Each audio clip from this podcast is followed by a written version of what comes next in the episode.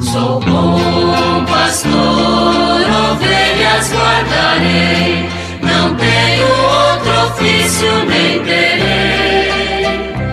Quantas vidas eu tiver, eu lhes darei. Muito bom dia, meus amados filhos e filhas, ouvintes de nossa querida Rádio Olinda. Nós estamos hoje concluindo o mês de maio, o mês de Maria, com a festa da visitação de Nossa Senhora e as comunidades se reunindo para fazer a coroação de Nossa Senhora.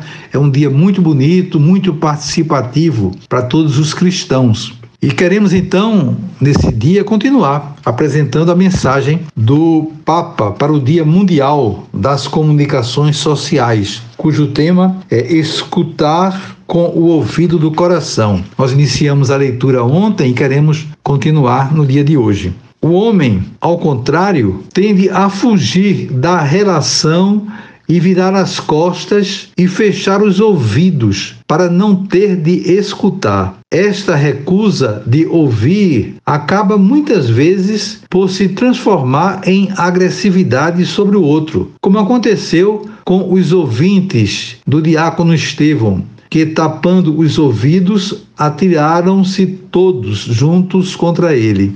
Assim temos, por um lado, Deus que sempre se revela comunicando-se livremente, e por outro, o homem a quem é pedido para sintonizar-se, colocar-se à escuta. O Senhor chama explicitamente o homem a uma aliança de amor, para que possa tornar-se plenamente aquilo que é, imagem e semelhança de Deus, na sua capacidade de ouvir, acolher, dar espaço ao outro. No fundo, a escuta é uma dimensão de amor. Por isso, Jesus convida os seus discípulos a verificar a qualidade da sua escuta. Vê depois como ouvis faz-lhe esta exortação depois de ter contado a parábola do semeador, sugerindo assim que não basta ouvir, é preciso fazê-lo bem. Só quem acolhe a palavra com o coração bem, bom e virtuoso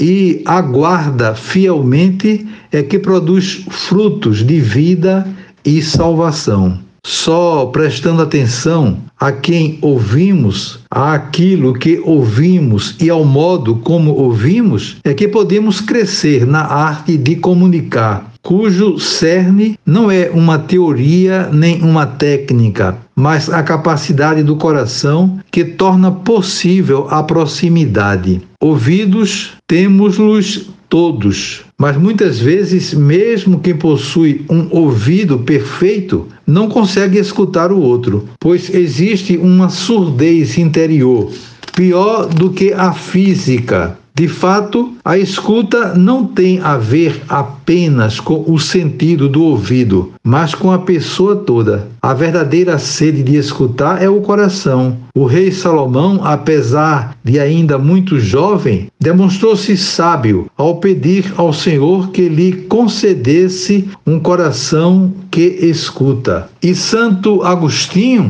convidava a escutar com o coração, a acolher as palavras, não exteriormente nos ouvidos, mas espiritualmente nos corações. Não tenhais o coração nos ouvidos, mas os ouvidos no coração. E São Francisco de Assis exortava os seus irmãos a inclinar o ouvido do coração. Por isso, a primeira escuta a reaver quando se procura uma comunicação verdadeira é a escuta de si mesmo, das próprias exigências mais autênticas inscritas no íntimo de cada pessoa.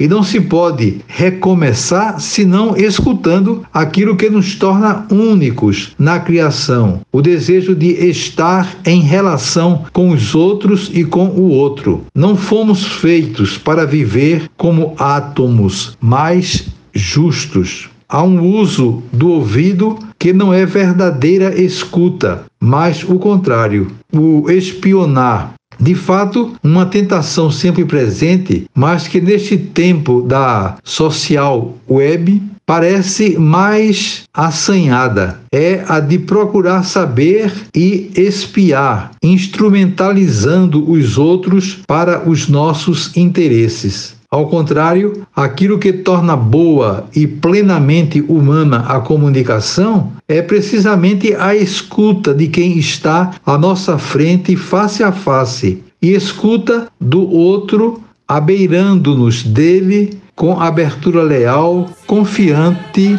e honesta. Vamos parando por aqui. Amanhã nós continuaremos apresentando a mensagem do Papa Francisco. Desejo a vocês todos um dia maravilhoso e invoco sobre vocês as bênçãos do Pai, do Filho e do Espírito Santo. Amém. Sou bom pastor, ovelhas guardarei, tenho outro ofício nem terei. Quantas vidas eu tiver,